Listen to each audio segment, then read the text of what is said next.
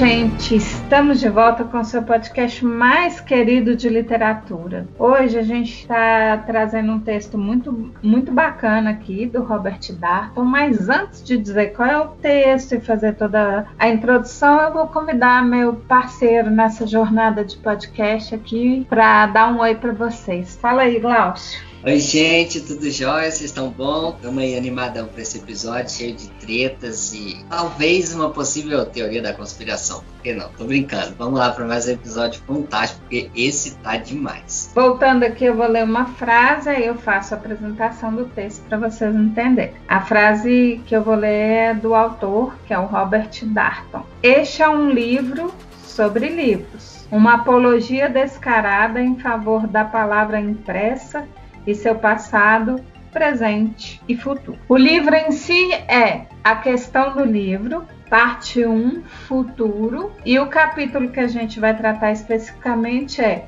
Google e o futuro do livro. Antes de tudo, a gente, né, como tudo que envolve tecnologia, a gente tem que deixar bem datado. Esse livro ele é um livro de 2009, então de 2009 para cá, vocês sabem que muita coisa modificou, muita coisa se alterou. Ideia, vocês terem ideia, em 2009 a gente tinha só dois anos de YouTube no Brasil. Então, é só para vocês, qualquer informação em relação ao texto que a gente vai trabalhar que esteja um pouquinho ultrapassada, é nesse sentido. É um livro de 2009. Bom, o Robert Darton é um, foi, né, um jornalista. Ele tá vivo ainda, gente. Ele foi um jornalista, mas aí ele começou a pesquisar literatura do século XVIII, ali no período do Iluminismo, e aí ele acabou por conta dessa pesquisa dele e tudo, e ele adorava essa pesquisa, ele acabou se envolvendo no meio acadêmico, e aí ele é, foi gerenciar a biblioteca, além de ser professor, claro, ele foi gerenciar a biblioteca de Harvard, nos Estados Unidos. Então, aí, a partir dessa vivência toda dele, é que veio essa história do livro. E um episódio que aconteceu, que o Glaucio vai começar a contar aqui pra gente, que é quando ali o Google começa a querer digitalizar os acervos de bibliotecas mundo afora. E esse é o contexto do autor e do texto que a gente vai trabalhar hoje. Então, sem mais delongas, vamos ao episódio. começar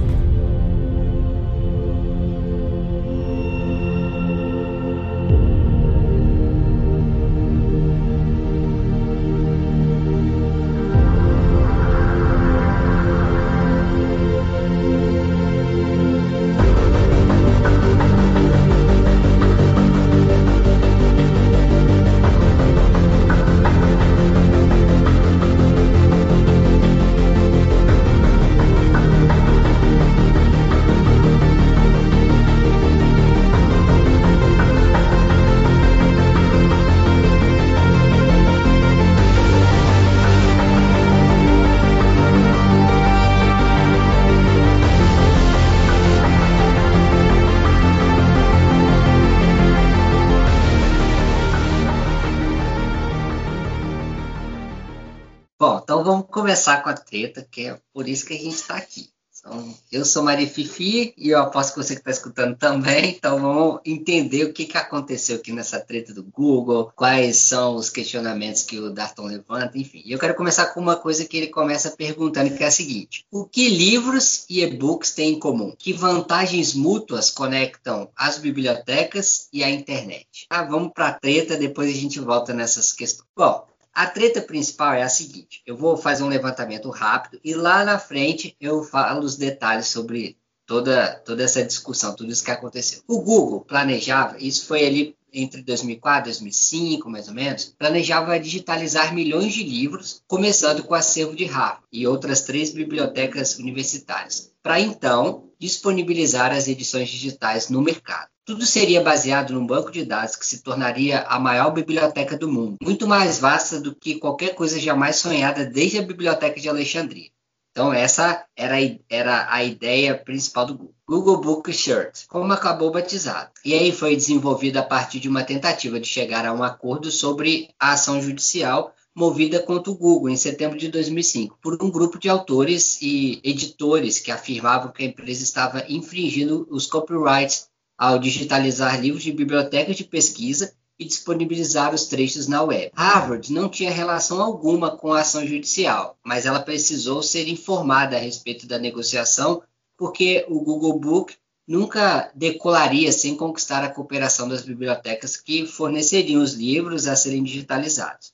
E aí o Darton vai falar que ele passou é, grande parte, uma parte considerável dos, primeiros, dos dois primeiros anos deles aí em Harvard, lidando com advogados, se esforçando para compreender as implicações desse acordo, enquanto ele gradualmente tomava forma, enquanto o acordo né, tomava forma. E tudo foi mantido em segredo por força de contrato, até que o acordo veio a público em 28 de outubro de 2008. Lembrando que essa ideia toda começou ali em 2004, 2005.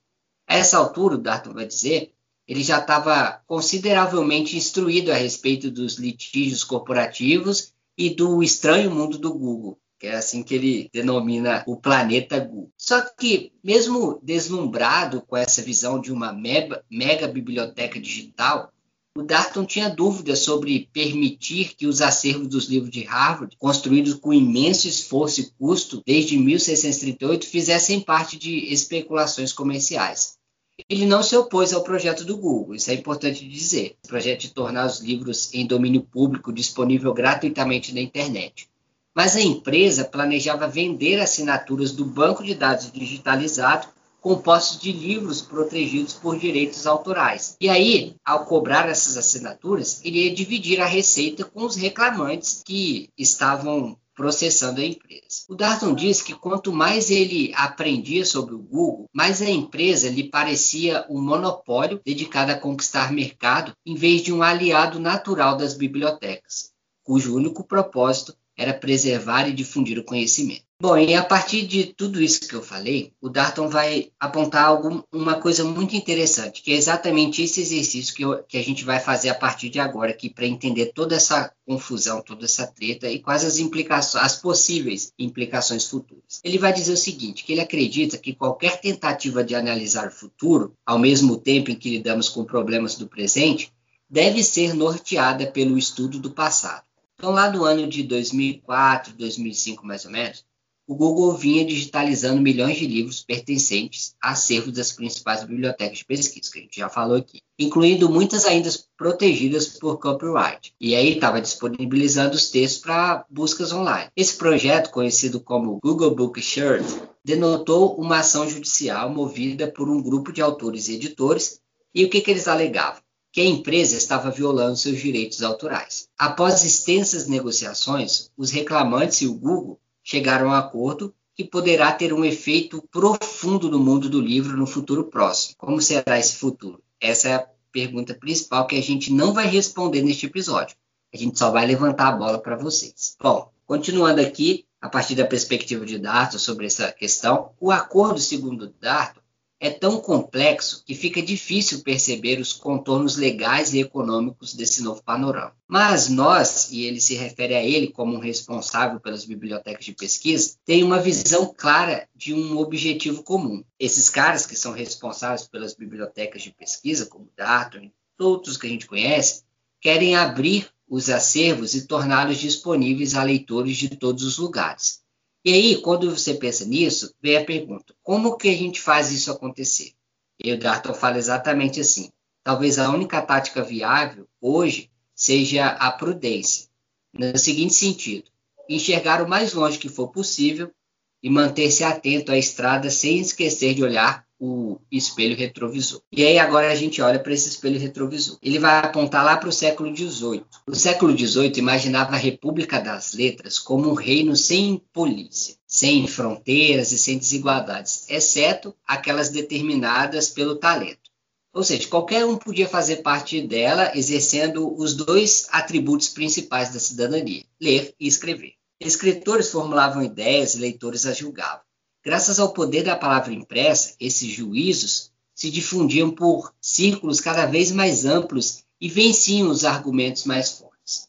A palavra também se difundia através de cartas manuscritas, pois o século XVIII foi uma era grandiosa de intercâmbio epistolar. Mas antes que essa imagem do passado seja prejudicada pela emoção, eu devo acrescentar que a República das Letras só era democrática em princípio. Na prática, era dominada pelos ricos e bem-nascidos. Longe de se conseguirem viver do que escreviam, a maioria dos autores precisava, sei lá, cortejar, solicitar, fazer lobby em busca de indicações para periódicos estatais, escapar de censores e usar subterfúgios para ter acesso a salões das academias, onde as reputações eram criadas. Ao mesmo tempo que sofriam humilhação nas mãos de seus superiores sociais, se voltavam uns contra os outros. Os conflitos pessoais se misturavam às distinções sociais. Longe de funcionar como, uma, como algo igualitário, né, a República das Letras sofria da mesma doença que ocorreu, que corroeu, aliás, todas as sociedades do século XVIII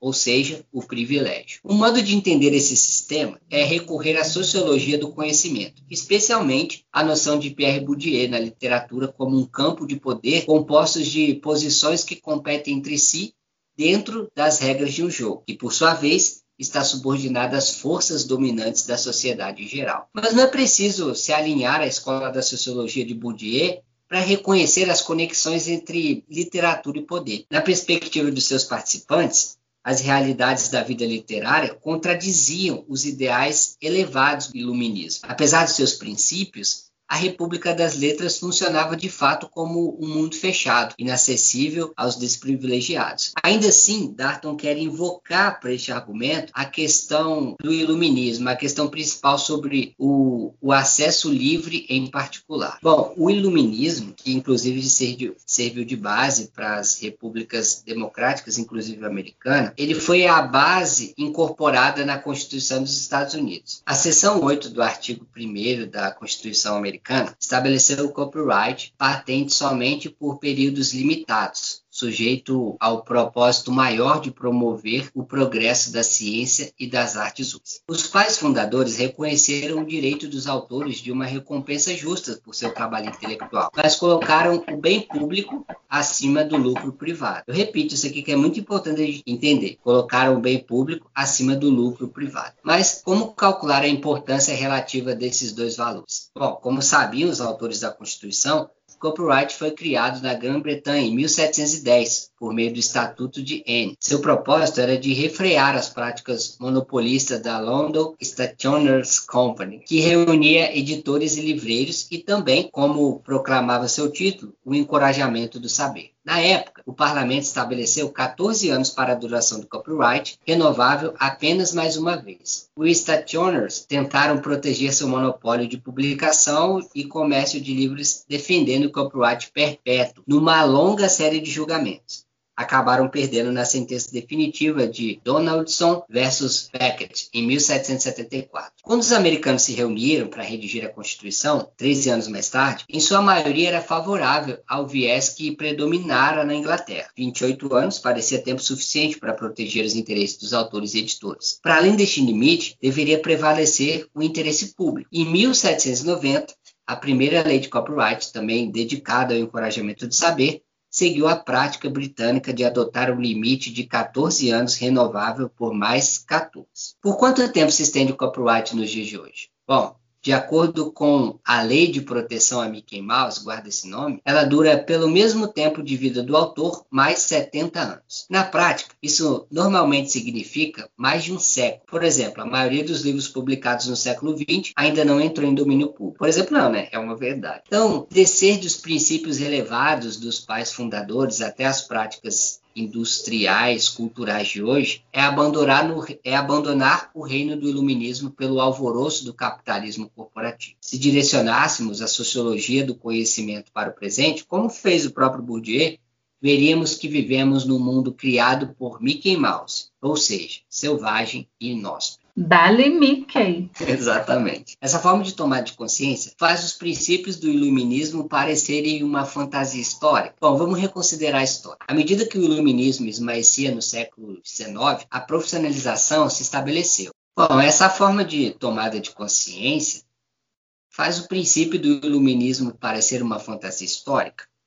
Vamos reconsiderar então agora a história. Vamos lá, olhando para o retrovisor novamente. À medida que o iluminismo esmaecia no século XIX, a profissionalização se estabeleceu. É possível, por exemplo, a gente acompanhar esse processo comparando a enciclopédia de Diderot, que organizava o conhecimento num todo orgânico, dominado pela Faculdade da Razão, com a sua sucessora do século XVIII, a Enciclopédia Méthodique, que dividiu o conhecimento em campos ainda hoje reconhecíveis ou seja, química, física, história, matemática e muito mais. No século XIX, esses campos se transformaram em profissões, certificadas por doutorados e protegidas por associações profissionais, e se metamorfosearam em departamentos de universidades. Quando o século XX chegou, elas já haviam deixado sua marca no campo. A química tinha sede neste prédio, a física naquele, a história fica aqui, a matemática fica ali. E no centro de tudo estava uma biblioteca, geralmente projetada para se parecer um templo do saber. Ao longo do caminho, os periódicos especializados brotaram por todos os campos, subcampos e sub-subcampos. Eram produzidos pelas sociedades científicas e comprados pelas bibliotecas. Esse sistema funcionou bem por cerca de 100 anos aproximadamente. Então, as editoras comerciais descobriram que podiam ganhar uma fortuna vendendo assinatura desses periódicos. Como que isso acontecia? Quando uma biblioteca biblioteca universitária se tornava assinante,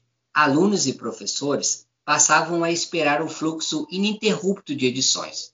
O preço podia ser aumentado à vontade sem que isso gerasse cancelamentos, pois quem pagava pelas assinaturas eram as bibliotecas, não os professores. E o melhor de tudo, os professores forneciam mão de obra gratuita, ou quase isso. Por quê? Porque eles escreviam os artigos, julgavam trabalhos enviados aos periódicos integravam conselhos editoriais, em parte para difundir o conhecimento à moda iluminista, mas principalmente para progredir na própria carreira. O resultado fica, fica claro no orçamento de aquisição de qualquer biblioteca de pesquisa. Felizmente, esse cenário da dura realidade da vida no mundo acadêmico está se tornando ultrapassado. Biólogos, químicos e físicos deixaram de viver em mundos separados bem como historiadores, antropólogos e especialistas em literatura. O antigo mapa do campus não corresponde mais às atividades de professores e alunos. Está sendo redesenhado por toda parte. E em muitos locais, os esquemas interdisciplinares vêm se transformando em estruturas. A biblioteca continua sim no cerne das coisas, mas fornece alimento para toda a universidade e muitas vezes através das redes eletrônicas para os cantos mais distantes do cyberespaço. Então, a República das Letras do século XVIII se transformou numa república do saber profissional e agora está aberta a amadores, mas amadores no melhor sentido da palavra, né? ou seja, amantes do saber espalhados entre a população em geral. Bibliotecas existem para promover um bem público, um encorajamento do saber, a educação aberta a todos. Empresas existem para gerar lucros para os seus acionistas. Isso também, de certa forma, é uma coisa boa, pois o bem público depende de uma economia rentável. Ainda assim, se permitirmos a comercialização do conteúdo das nossas bibliotecas, não haverá como contornar uma contradição fundamental. Ora, digitalizar acervos e vender o produto de maneira que não consigam garantir amplo acesso seria repetir o mesmo erro cometido quando as editoras exploraram o mercado dos periódicos científicos, mas numa escala muito maior, pois transformaria a internet num instrumento de privatização de um conhecimento que da verdade, pertence à esfera pública. Nenhuma mão invisível interviria para corrigir o desequilíbrio entre o bem privado e o bem público. Somente o público pode fazer isso, mas quem é a voz do público? Não os legisladores que cunharam a lei de proteção Mickey Mouse. Não é possível legislar o iluminismo, mas podemos determinar as regras do jogo de modo a proteger o interesse público. Bibliotecas representam o bem público. Não são empresas, mas precisam cobrir seus custos.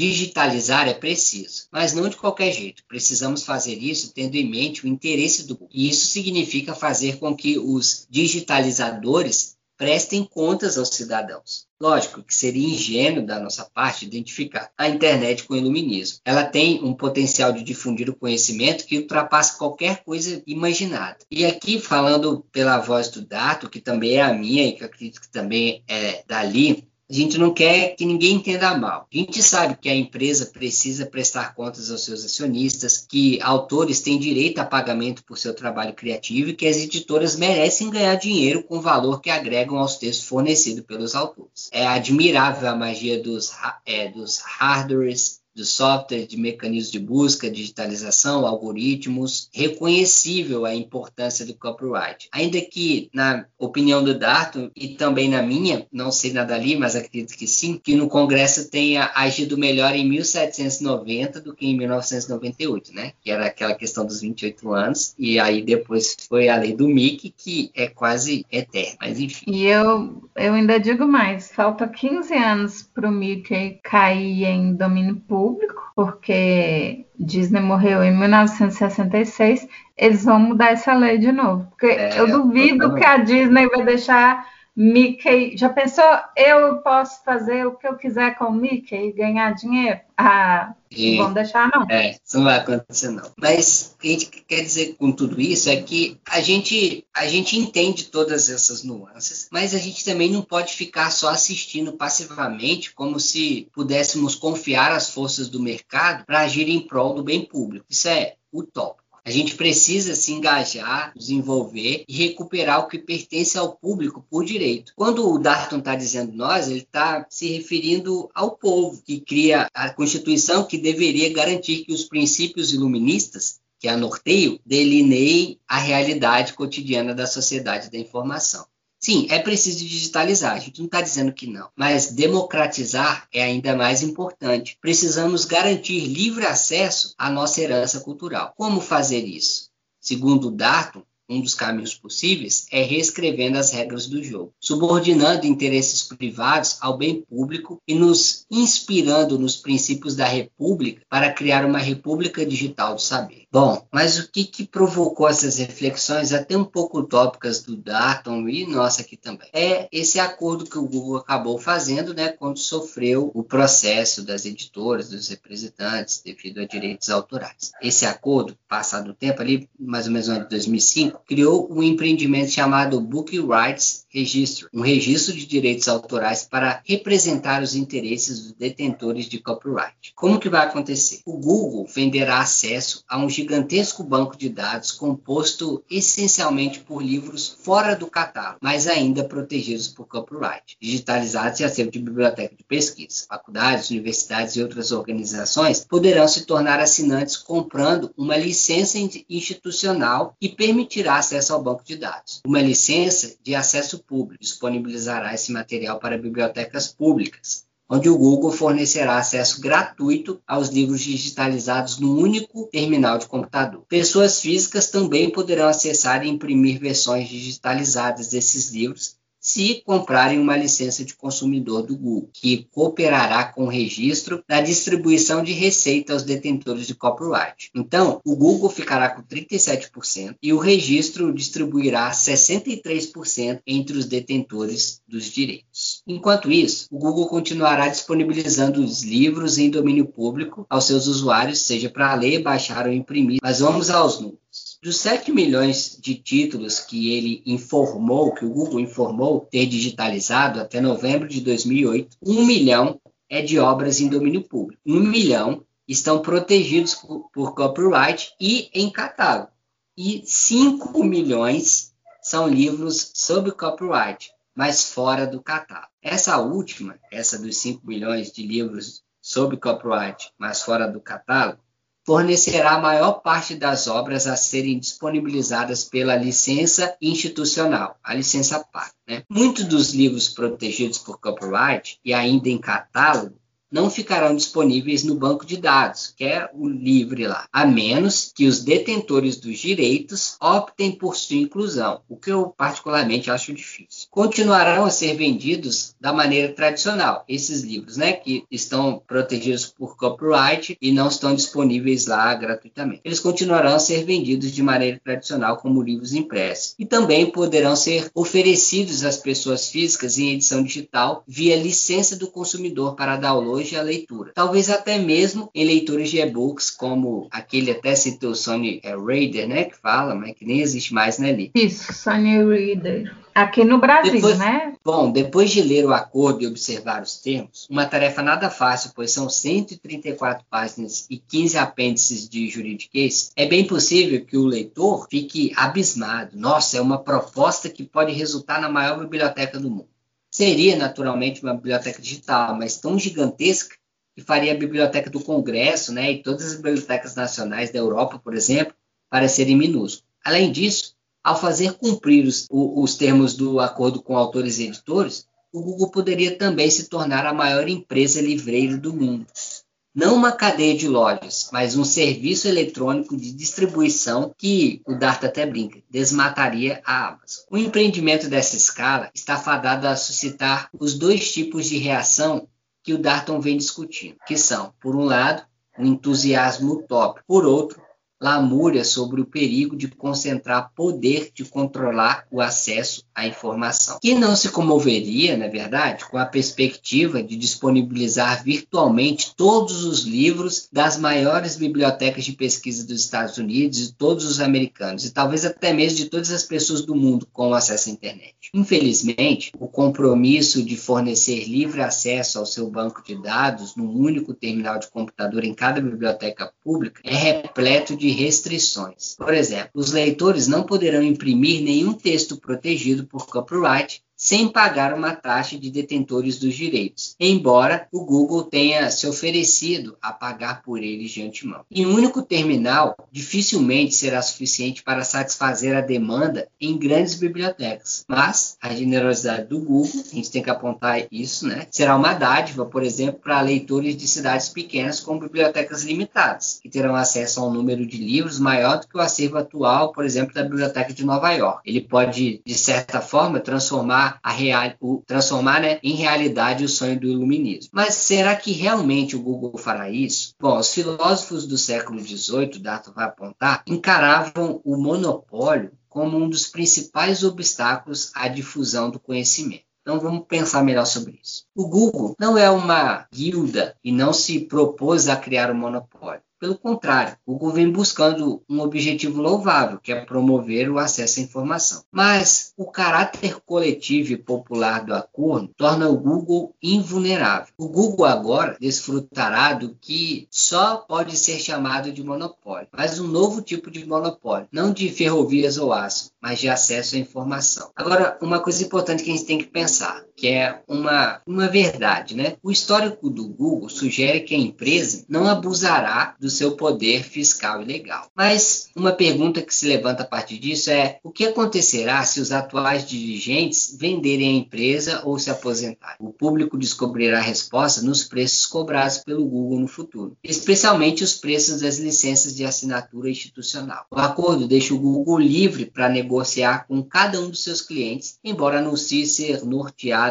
por dois princípios. O primeiro, a efetivação da receita em valores de mercado para cada livro e licença em favor dos detentores do direito. E a segunda, a efetivação do amplo acesso aos livros pelo público, incluindo as instituições de ensino superior. Mas o que acontecerá se o Google der preferência à lucratividade em detrimento do, do acesso? Bom, se, como o Darton fala, né, se ele leu corretamente o acordo, nada, a gente não vai poder fazer nada se o Google preferir a lucratividade ao de, em detrimento ao acesso. Por quê? Apenas o registro agindo em prol dos detentores dos direitos, tem o poder de forçar uma mudança nos preços das assinaturas cobradas pelo Google. E eu e o Darton, eu acho que a maioria de vocês acredita que não exista motivo para esperar que o registro proteste se os preços ficarem mais altos. Isso é uma lógica. O Google pode escolher ser generoso com seus preços, e eu tenho motivos, e o Darton também, para esperar que seja o caso. Mas pode também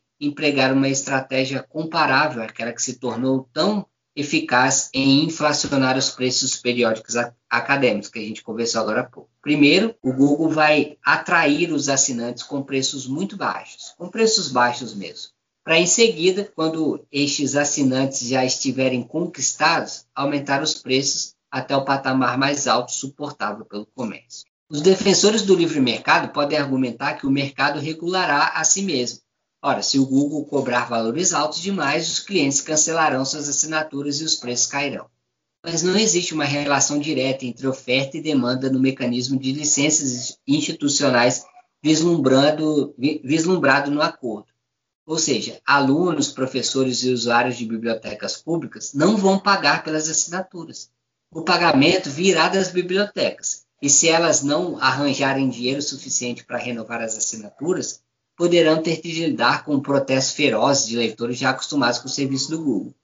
Em face dos protestos, provavelmente cortarão outros serviços, incluindo a aquisição de livros, por exemplo como fizeram quando as editoras aumentaram gradativamente o preço dos periódicos nessa história que a gente viu agora há pouco. Bom, dito tudo isso, né, a gente observando todas essas, essas nuances desse acordo e tudo, todas as hipóteses, será que você pode perguntar aí agora, né? Mas ainda assim, será que não é preferível um mundo em que esses corpos imensos de livros digitalizados esteja disponível ainda que a um preço alto, a um mundo em que ele não esteja disponível, o Darton vai falar o seguinte: talvez, mas o acordo ele cria uma mudança que é fundamental no mundo digital, ao consolidar o poder nas mãos de uma única empresa. Quer o Darton né, tenha entendido corretamente o acordo ou não, seus termos são tão interligados que seria impossível separá-los. A essa altura, nem o Google, nem os autores, nem os editores, nem o Tribunal Distrital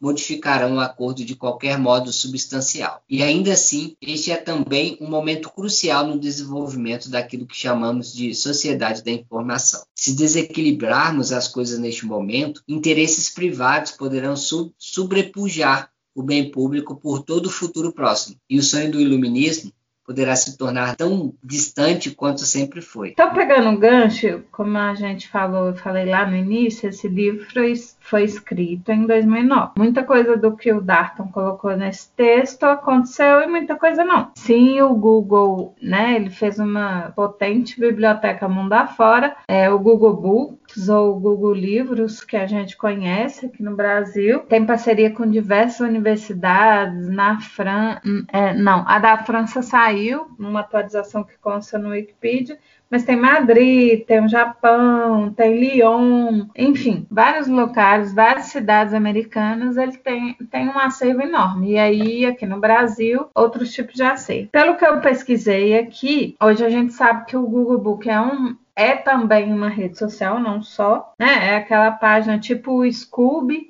você coloca o livro que você está lendo e você vai compartilhando isso com outras pessoas e vai marcando. E o interessante do Google Books hoje é essa questão um, da, da, pesquisa mesmo. Mesmo os livros do copyright ou os direitos autorais, como o Klaus falou aí, você tem uma informação, não é que você tem spoiler não, tá, gente? Você tem uma informação sobre aquele livro. Aí vem uma, uma certa uh, ficha catalográfica, quem é o autor, se houver tradução, a editora e tal. E hoje o Google Books coloca lá embaixo esses livros do, de copyright ainda, de direito autoral, onde você pode adquirir aquele livro. E aí você, alguns deles, eu estou fazendo essa pesquisa, você pode fazer em casa, você não consegue nem visualizar, tem só a capa ali, mas você não consegue ter acesso a nada do miolo, do interior desse livro, né? Tipo assim, uma degustação. Não tem. Outros que estão em domínio público, por exemplo, eu pesquisei Dom Casmurro, e tá, você tem várias edições domínio público, inclusive uma, gente, caso vocês não conhecem, a Câmara, Edições Câmara, que chama Câmara, sim, aquela federal lá, ela faz esses livros brasileiros clássicos. Inclusive, eu gosto muito das capas, são capas bem descoladas, assim, com ilustrações muito bonitinhas, muito fofas, que eu acho interessante. Eu não tive acesso ao miolo desses livros, mas eu acho que não deve ser nada tipo assim, uma letra muito minúscula e toda apertada. Eu acho que deve ser uma diagramação bem, bem bacana, assim, simples, mas agradável de leitura. Você pode acessar tanto na Edições Câmeras, na própria Amazon, para quem tiver, e aqui no Google Books. Você tem acesso. E no Google Books você pode ler, por exemplo, Dom Casmurro. Tem lá não só visualizar como disponível para leitura, alguma coisa assim. Então, assim, o Google Books hoje, ele, o que tem o copyright, ele vai colocar lá os links das lojas, no caso no Brasil, as lojas brasileiras, eu acho que isso deve funcionar mundo afora. No Japão, as lojas japonesas e tal. Então, alguns que eu digitei aqui só por curiosidade para testar o que eu tô falando, aí aparece lá Saraiva, aparece... ninguém tá pagando nada pra gente, não é publi, tá? Aparece Saraiva, aparece Submarino, aparece a Amazon em alguns casos. E aí você vê aonde você, se você ficou interessada, você lê as informações daquele livro ali, daquele texto, você ficou interessado, ele te encaminha para onde você pode adquirir. E há um acervo, mas eu vou confessar aqui que nas nossas pesquisas, o Glaucio apresentou esse texto muito bem, mas na nossa pesquisa não achei nada que, assim, tecnicamente, um texto acadêmico ou um outro ensaio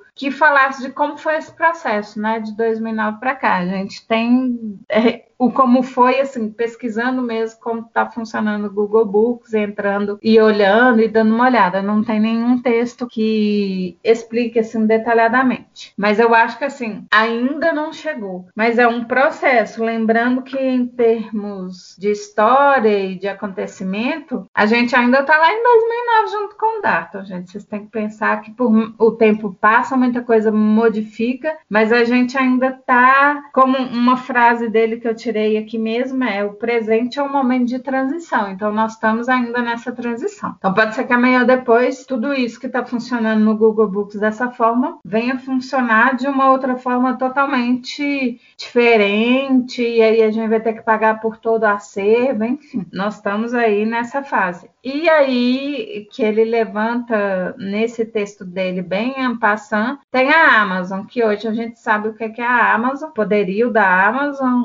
o, Jeff é o homem mais rico do mundo. É, eu não vou discutir a questão dos preços aqui da Amazon, não, não é o intuito desse episódio. Pode ser que num futuro a gente faça, mas nesse momento não. E não estou aqui antes que me apedrejem defendendo a Amazon, gente. Mas ao mesmo tempo a gente tem que olhar o outro lado do consumidor. Tem muita gente que olha e fala: nossa, a diferença de preço é grande. Eu entendo, a gente tem que privilegiar as editoras, principalmente as independentes. A gente tem que privilegiar uma série de coisas. Há problemas com essa cobrança de preços da Amazon em relação aos livros, é bastante problemático, mas ao mesmo tempo tem um outro lado. Nós estamos numa realidade de um país em uma recessão, crise econômica, que livro já vira, nesse momento, né, desemprego e tudo, é objeto supérfluo, entre aspas, mas isso não significa que o outro lá tem que aumentar imposto, não é isso, pelo amor de Deus, mas dentro de uma renda que já está ali super apertada, ou, ou uma família, ou pessoas que estão em situação de desemprego,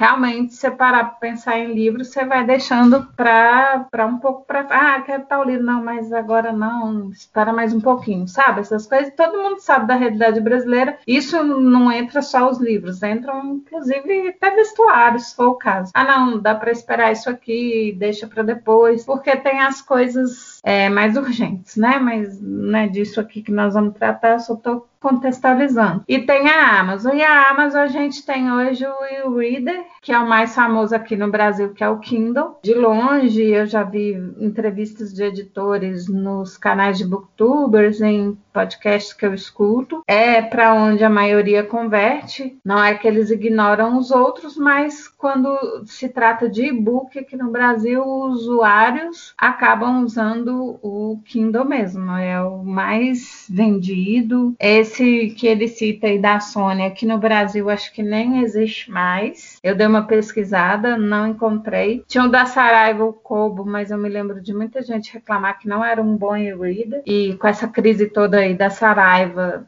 eu não sei se ele ainda é fabricado e está disponível para os leitores. Enfim, e aí se você tem um dispositivo eletrônico, onde você, no qual você vai pegar livros ali, books para fazer leitura, mas você está atrelado a uma empresa que é a Amazon, então você acaba comprando ou consumindo aqueles e-books ali mesmo. Não, não tem muito para onde correr. Você acaba fazendo isso e ficando ali atrelado à Amazon, porque não, não há outro dispositivo para você fazer essa leitura. Nada oficial, gente, é de coisa que eu vou, que a gente vai lendo assim aqui, ali, ali. Talvez a gente fique devendo até umas pesquisas mais oficiais em relação a esse episódio. No futuro a gente pode complementar isso. Aqui no Brasil existe um consumo de e-books, não deve ser ignorado, mas as pessoas no geral ainda preferem um livro físico, o livro em papel, impresso. É diferente dos Estados Unidos, que o consumo do e-book é muito maior.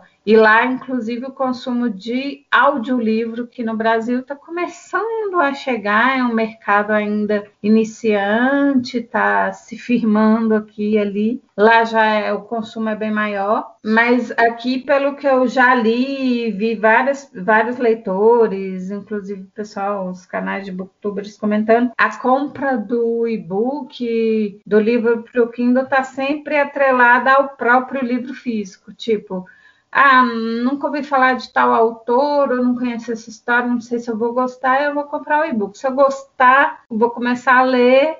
Se eu gostar, eu compro o livro físico. Algo assim. Ou você tem um livro físico, que é aquele calhamaço, aquele livrão de 800 páginas, mas você está lendo, você precisa estar deslocando, porque você leva para o trabalho para ler ali no, na hora do almoço, do lanche, enfim, ou no deslocamento, né?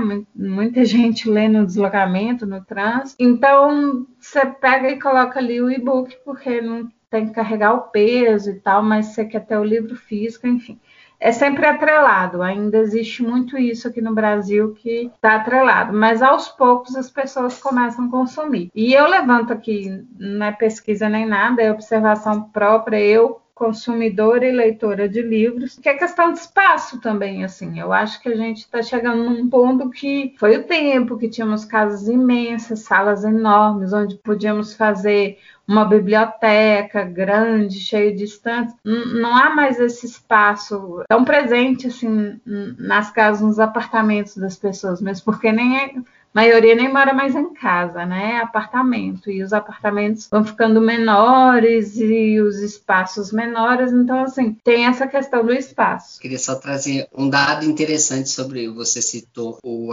ali os audiobooks, né, o crescimento dos audiobooks, tal, tem um dado interessante. Já está começando a surgir algumas pesquisas que estão relacionando a procura maior por audiobooks, é, por podcasts, às seguintes situações. Eles observaram que no YouTube, antigamente no YouTube, né, o que atraía o público era vídeos curtos. Se a gente lembra lá no início do YouTube, geralmente os vídeos eram de três minutos e tal. Por que uhum. isso? Porque naquele período os celulares eles não eram tão potentes como a gente tem hoje.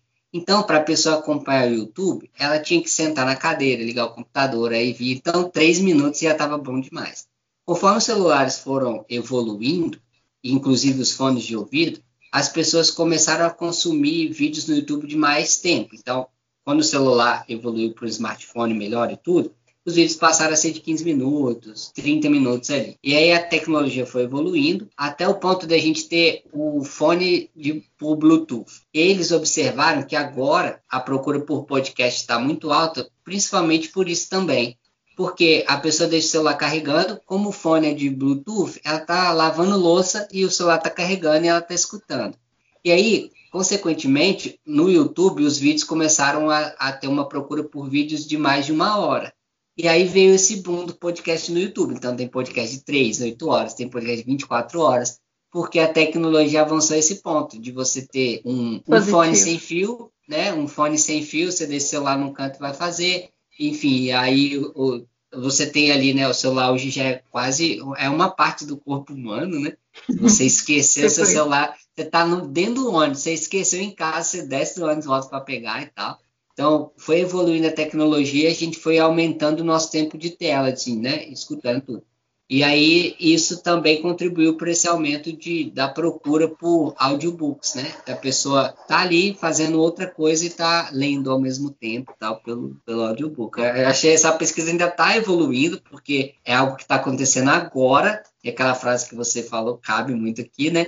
Está acontecendo agora, mas é uma coisa interessante da gente observar. Né? A gente não sabe como vai estar a tecnologia daqui a cinco anos, mas é como que isso vai moldando a forma como a gente lida com a realidade. Isso é muito louco. É bem bacana. Aí que eu estava falando dos e-books, né? Aquela velha discussão se os e-books vão acabar com os livros. No próprio texto, Darton fala de várias mídias que ameaçaram o livro. O formato físico do livro em papel, que é o códex e tal, é uma tecnologia ainda não superada. Assim, né? Sempre que a gente para, a gente estudou isso no curso, todo mundo fala. Você tá ali, você carrega aquilo para qualquer canto, mesmo os calhamaços, você carrega para qualquer canto, você abre, você lê, você tem aquela mobilidade toda. É lógico que o e-book você pode fazer a mesma coisa, você não carrega um livro só, você carrega centenas de livros no seu no e-reader, nem e-book, no e-reader. Mas assim, o contato com papel aí ele vai coloca, né? Você não tá à mercê de uma bateria que tá acabando, o livro tá ali, ele não vai acabar a bateria, ele tá lá. Você vai ler, você vai abrir a pagininha, colocar seu marca-página e vai continuar lendo, porque a bateria não acaba, porque a luzinha não vai dar problema. O meu Kindle, ele, eu tenho um Kindle, ele já tem uns seis aninhos, ele já está começando a dar problema no touch. Eu, às vezes eu tenho que tocar mais de uma vez para ele entender que eu estou querendo mudar de página. Que o meu livro não tem esse probleminha, né? Eu muda a página e ele vai, enfim. Mas não, tô, não estamos aqui dizendo que a tecnologia é ruim. A gente está dizendo que as coisas podem conviver e que esse processo, a frase lá do Darton, é, o presente é o momento de transição, o presente é agora, agora, mas esse presente, em termos históricos e de evolução, ele pode durar aí, sei lá, 300 anos, 100 anos, 50, quem sou eu, para saber o que, que vai acontecer. E tem uma outra coisa que ele fala também que eu achei muito interessante, né? Que essa explosão dos meios eletrônicos e tudo viabilizado a partir da internet, o Glaucio citou aí a questão, né, audiovisual, era tão difícil e a gente, nossa, eu ainda me lembro de baixar filme para DVD, para assistir, aquela foto de qualidade, aquelas coisas todas, enfim, alugar na locador DVD, nem botei na fita. Sim, é... sim. Eu, eu, só fui até o DVD para não parecer muito velho. Que essa questão da, da explosão dos meios eletrônicos, ela está acontecendo. Nós estamos aí nesse presente, que é o momento de transição, mas ela é tão revolucionária, isso aí eu concordo, quanto a prensa lá dos tipos móveis do Gutenberg. Só que a gente ainda, como a gente está no meio do turbilhão das coisas acontecendo, a gente tem uma noção, mas não tem a noção histórica, porque a gente não distanciou do fato, a gente está vivendo. É, vai ser muito diferente, Sim. sei lá, daqui 200 anos uma pessoa observar o que, que é essa internet desde ali os anos 90, no Brasil, o mundo foi um pouquinho antes, mas ali no Brasil começou, gente. Olha, é um salto. 97 a gente ainda discava telefone para ter acesso à internet, era um custo para qualquer coisa, custava muito caro. Hoje a gente está aqui gravando podcast e tal e tal. Mas a gente está no turbilhão. E isso vai ser é, Isso vai tempo, dizer muita coisa. O tempo histórico da tecnologia é muito acelerado, assim, é muito louco isso, né? Uma coisa que a gente está discutindo no texto de 2009, texto que, sei lá, estava começando o YouTube, né? Ou isso. todas essas, todas essas, é, aquela discussão de ah, vai acabar o livro físico, porque o e-book está chegando, aquilo estava assim, né? No cenário era a no principal auge. discussão e tudo, é, e aí a tecnologia evoluiu tanto e daqui, e a gente quando pensa a o contexto histórico da tecnologia, a gente não tem como saber o que esperar daqui a cinco anos, sabe? É muito louco, assim. Por exemplo, a gente pensa isso para nossa vida particular. Por exemplo, eu e você, daqui a cinco anos a gente vai estar tá lá no doutorado. Beleza. Mas na questão de tecnologia, a gente não tem como saber, porque se você parar para pensar, ó, eu tô aqui na minha casa agora, você tá na sua e tá gravando podcast. As pessoas estão escutando até fora do país aí que a gente sabe, até fora do Brasil. E ao mesmo tempo que tudo isso está acontecendo, a gente tem dois robôs em Marte. Você entende isso? É muito louco, assim, a tecnologia é, é uma coisa, é outro, é outra linha do tempo, assim, muito maluca. E, e, assim, essa tecnologia, né, vinda da, não sei se é a expressão, desculpa aí quem pesquisa a área,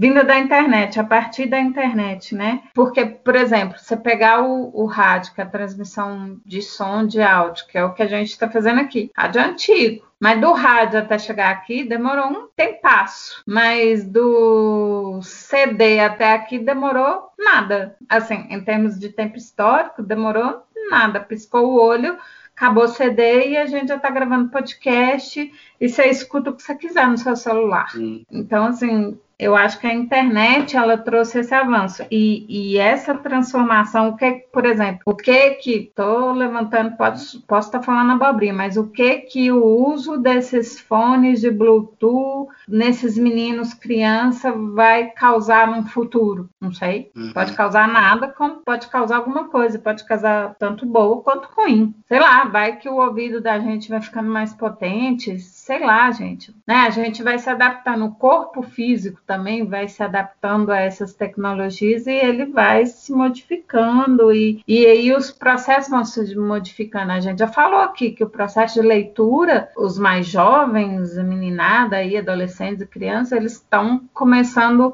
perder o hábito de ler textos longos e ler textos curtos. Tá aí o Twitter, 140 caracteres. Então é pá, pá, pá, pá, pá. Mas você não para ali lê o famoso textão na internet. Então, mas o livro está persistindo a tudo isso. O livro, quando eu falo livro, é o livrozinho mesmo, papel impresso, lombadinha, aquele papel que a gente pega, cheira, cheira, cheira. Novo ou velho, a gente cheira do mesmo jeito. E aí vem a questão que ele discute lá dos e-books. Eu continuo achando que a gente está ali na na fase que eles vão coexistir um bom e longo tempo, um complementando o outro, e tem também por trás de tudo isso que a gente está falando aqui, tem uma realidade social que não é a mesma no mundo inteiro. Isso. Nunca foi, mas não é a mesma. O Brasil não é um país de leitores, como sei lá, igual você tá, né? Você falou aí dos audiobooks e eu sei que pelo que eu já li, vi os Estados Unidos consomem muito e-book, consomem audiobook, mas ali tem um país de leitores. Eles leem mais que a gente. A gente não é um país de leitor, né? Uhum. A gente lê muito pouco. Então, como é que eu vou pegar ali uma população X aí que não tem o hábito de leitura e já vou enfiar ela num Kindle, sabe? Assim, fica parecendo duas coisas, água e óleo, não se mistura. Eu tenho que começar pelo processinho do livro mesmo, ó, tá aqui um livrinho e tal e tal. Agora, quanto às crianças, aí é uma outra coisa. Como é que isso vai chegar nas escolas? E quando eu digo escola, eu estou me referindo à escola pública. Ah, Sim. os livros. Por enquanto, os livros no Kindle são, entre aspas, sem graça. Eles não têm cor, não aparece bichinho andando, ninguém fala nada, mas vai que isso vai mudando de repente os livros, sei lá, vai ter holografia, vai ter, sabe? Sei lá, você vai clicar e o personagem Alice vai subir ali, o Mickey vai aparecer e vem cá, deixa eu te mostrar outra coisa, depois você volta e lê essa parte. Sei lá, tudo é possível, a gente tem que pensar. Não estou dizendo que é para já e nem que é dessa forma, mas acho que mudanças podem acontecer. Veja a questão dos hiperlinks, né, Glaucio? É uma Sim. bobagem, a gente tem hiperlinks. Os hiperlinks te levam a vários lugares durante uma, um processo de leitura. Então, assim, vai evoluir o livro nesse ponto? Vai ser interessante? Não vai? Mas de que forma? Que tipo de mídia a gente vai precisar criar? De mídia não, de, é, de mídia de suporte para um livro altamente tecnológico, pensando na questão da criança, né? Hoje a gente tem livrinhos para bebê bebês mesmo que tem texturas, tem barulhinho de bichinho, é, de água é, da chuva, de, de quanto é tipo de animal, de instrumentos musicais, texturas diferenciadas que a criança já vai aprendendo uma série de coisas. Será que a gente transportaria ou vai transportar isso para um meio eletrônico? Menino já vai com o dedinho, menino pequeno, gente falo porque eu tenho primos próximos pequenos, já vai com o dedinho no celular, assim, bonitinho. Já sabemos que aquilo ali funciona com o dedinho, é impressionante. Então, agora, você tem um outro lado de uma população jovem, adulta, que não tem esse acesso, que não teve, e aí a gente já vai enfiar, fazer o processo de letramento, de leitura com essas pessoas com o Kindle. Não sei. Eu acho que o livro ainda vai persistir um bom longo tempo. Ah, eu também. Eu acho que vai ser. Sei lá, posso estar sendo muito utópico e otimista, mas o livro impresso e tal é uma tecnologia, acho que ainda vai. Nossa, vai perdurar séculos ainda, gente. Eu acho muito difícil. Sim. Você estava falando sobre essa questão da. É, no texto, né, a gente trabalhou sobre isso, né? O, tempo todo dato e a gente também, só para deixar claro, a gente concorda com a democratização da informação. Isso é importante. Nossa, vai ser maravilhoso o Google disponibilizar é, acesso a toda essa biblioteca mundial. Contanto que a gente tome cuidado com o monopólio dessa informação, dessa, né? Isso é o problema. Sim. Estava vendo um artigo hoje que foi publicado na, na BBC News, é da Elizabeth Sedger, que fala sobre o, ataque ao conhecimento, né, na era da pós da pós-verdade. Essas questões de fake news e tal. E aí uhum. ela vai trabalhando sobre isso, porque a gente está vendo isso acontecer muito, né, por causa das vacinas, negacionistas, tudo isso. E ela, ela fala uma coisa que eu achei interessante, ela traz alguns pontos que a gente deve trabalhar para evitar isso, e alguns pontos eles são a, para, para serem feitos agora porque a gente também não pode ficar esperando. Mas tem uma coisa interessante que ela fala que existe uma medida que a gente pode fazer a longo prazo, que inclusive a Finlândia já começou a fazer, que é a alfabetização digital. Então é ensinar as crianças a saberem quem elas escutam de verdade. É mais ou menos isso, resumindo, né? E aí, assim, daí é importante. É lógico que isso, para chegar no nosso país, como ele muito bem falou, a gente não tem como chegar já enfiando acesso à, à criança, enfim, com e-book, todas essas coisas. Então, ainda tem um, um, longo processo. Mas isso é tão importante de fazer, de democratizar essa informação, porque até para a gente combater as fake news, vai passar por esse processo de alfabetização que alguma hora vai ter que ser digital. É lógico que eu estou falando alfabetização digital, não estou dizendo que a criança vai aprender a ler no e-book, só isso. Não, ela vai aprender a fazer uma pesquisa, ela vai aprender a escutar as vozes corretas, né? Porque a gente percebe atualmente é que está todo mundo falando o tempo todo gritando. Então, alfabetizar digitalmente é a criança, não, esse cara aqui é especialista, ele está falando isso daqui, é por esse caminho que eu vou. Não, esse cara aqui é nem sabe do que, ele está falando, enfim, todas essas coisas. Mas é, o que eu quero dizer com tudo isso é a importância de democratizar a informação, mas cara, a gente tem que tomar cuidado com a monopolização. Por quê? Tudo bem, o Google vai lá e disponibiliza tudo isso. Aí, sei lá, ele coloca, ele coloca 20 reais, o preço da Netflix, né? 22 reais. As bibliotecas compram, eu compro, ele compra, a gente tem acesso tal. Passa 3, 5 anos, ó, então, gente, a gente redefiniu aqui, teve alguns problemas, agora vai ser 80 reais. Eu não tenho como pagar. A gente vai abrir mão. Aí você entende? Aí aquilo que era para ser bom, democrático e de bem público, se vai se tornando privado e privilegiado aí perde todo o sentido. Então, aí que mora o perigo, sabe? É, e aí, assim, eu falei, eu dei esse exemplo da Netflix, é uma coisa que talvez não demore muito a acontecer. Eu já tive até essas conversas com outros amigos, que era o seguinte: a gente antigamente tinha ali as, as TVs pagas, né? Você pagava a Sky, você tinha os canais HBO, Perere Pororô, você pagava os planos lá, quanto mais caro, mais canais. Aí vem a Netflix, bendita Netflix, né? Fala, 20 reais você tem direito a ver as séries aqui. Senão, beleza, foi todo mundo. Aí, de repente, aquele mercado de TV paga começou a perder força, só que aqueles canais começaram a virar streams.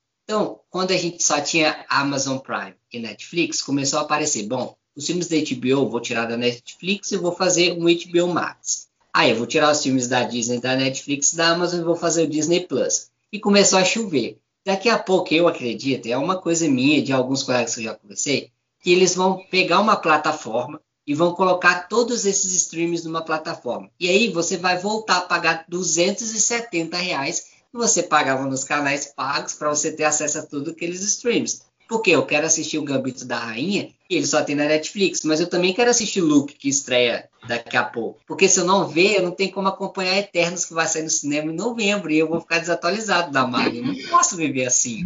Então eu vou pagar mais 20 reais aqui. Aí, mas aí tem na Amazon, tem o The Big Bang, na Globoplay, sei lá, e tem Modern Family, eu quero assim. Então, cara, vira uma, uma coisa muito maluca. E aí é exatamente. Por que eu tô falando isso? Porque isso também pode acontecer no mercado, nesse mercado que a gente está discutindo aqui do Google e tal, mas acredito que o livro físico ah, ainda vai, vão ser séculos. Ainda vai durar. É, mas é, é só complementando para a gente não estender mais muito, a questão do imposto, né, aqui no Brasil, que está proposto por, pelo desgoverno aí, é também isso é problemático e é uma outra forma de causar esse privilégio no acesso. Lembrando, Sim. gente, que as bibliotecas elas compram acervo, né? E como eu já vi bibliotecários e em lives e muitas palestras e tal, eles eh, as bibliotecas elas não querem livros velhos, elas querem livros novos e elas compram acervo para que as pessoas que forem ali, principalmente estudantes e tudo, ou as bibliotecas comunitárias, tenham acesso. sei lá, vou pegar o livro da moda, que está no auge aí, tortarada. Ela não quer um, exemplo, um exemplar velho, fandangado, rasgado de alguém que não gostou, não. Ela quer X exemplares, né? Cada biblioteca vai ter aquele número ali que atende ao público dela, X exemplares de novos. E por que não, né? E por que não? E isso quando você aumenta esse imposto, você está colocando aí 20% em cima do valor de capa do livro. O que é, que é o valor de capa? Eu vou explicar bem superficialmente para vocês entenderem, caso você não saiba, mas é bem por cima, tá? Depois vocês pesquisam e tal. Toda editora, ela fez um livro ali, ah, sei lá, livro de abobrinhas fez o livro. Para aquele livro pagar os custos dessa editora, e aí entra uma série de coisas, profissionais envolvidos, os direitos autorais do autor, tudo, tudo, né? Só a impressão, gasto com papel, enfim, um designer, a tinta que gastou para imprimir porque o livro era colorido, enfim, tudo, tudo, tudo, ela sei lá, vai imprimir mil livros. Eu vou facilitar a conta porque eu não sou é, de exato. Aí ela precisa que cada um desse, dessa primeira tiragem aí de mil livros, cada livrinho desse custe, sei lá, 20 reais cada livrinho desse vai cobrir os custos dela, somando 20 vezes mil, somando tudo, cobre o que ela gastou. Suponhamos que seja isso. E, e ela não pode, vamos supor, 20 reais, ah, 20 reais no exemplar cobre meus custos. Se ela lança o livro como a ah, 20 reais no mercado, ela jamais vai poder dar nem 5 centavos de desconto, porque se 20 reais exatamente cobre meus custos, então quando eu coloco o preço de capa, eu já tenho que colocar um valor acima X que eu possa futuramente dar desconto em promoções, na Feira do Livro da Unesp, sei lá, no, no como é que chama que é trem de novembro? Black Friday, por aí. Então ela já tem que pensar nisso, porque ela não pode baixar dos 20 reais. Se ela baixar aí, ela não está tendo, né, nem não tendo lucro, ela está tendo prejuízo, a editora no caso. Então, a grosso modo, é mais ou menos isso. Então, ela joga um X, vamos supor que seja mais 20 reais. Eu não sei exatamente, porque existe um cálculo e vai de acordo com o livro e da própria editora e a tiragem, é um cálculo X. Então, vamos supor, no meu exemplo aqui, meu livro tem que ser 20, mas eu vou lançar ele no mercado com mais 20, porque aí depois eu posso tirar esses 20 aí para dar de desconto. Então, meu livro vai sair com o preço de capa a 40 reais. Aí eu posso brincar nas livrarias que foi onde foi e pensar no desconto. Se o meu preço de capa eu vou crescer mais 20%, esse livro só está ficando caro e está ficando inacessível e vai aumentar porque eu não posso nunca baixar os meus 20 reais, entendeu? Aí eu vou aumentando, aumentando e vai chegar para o consumidor. O, menor problema dessa cadeia somos nós, meros consumidores finais. É o menor problema dessa cadeia com a questão do imposto aqui no Brasil. Não que nós não merecemos atenção, a gente consome livro, mas é o menor problema. Vai virar problema para as editoras, vira um problema para as livrarias e para as bibliotecas. Ou seja, a gente está cortando. Aquele ele, é, as pessoas mais pobres, com menos acesso, elas terão ainda menos, né? A, a corda sempre estoura no lado mais fraco, é isso. Para a gente, querendo ou não, se você quer muito um livro, precisa muito de um livro, você vai se virar, porque você não vai comprar, sei lá, ah, eu quero a edição nova da editora tal do Dom Casmurro. Eu não, eu quero comprar, quero, mas na hora que der eu junto o dinheiro ali e compro. Eu não vou comprar 50 exemplares, eu quero um. A biblioteca vai comprar uhum. 50 vai comprar 100, a, a livraria para vender vai, vai fazer o caso com a editora lá, ah, não, eu vou botar aqui 30 livros para vender. Não é um, são 30.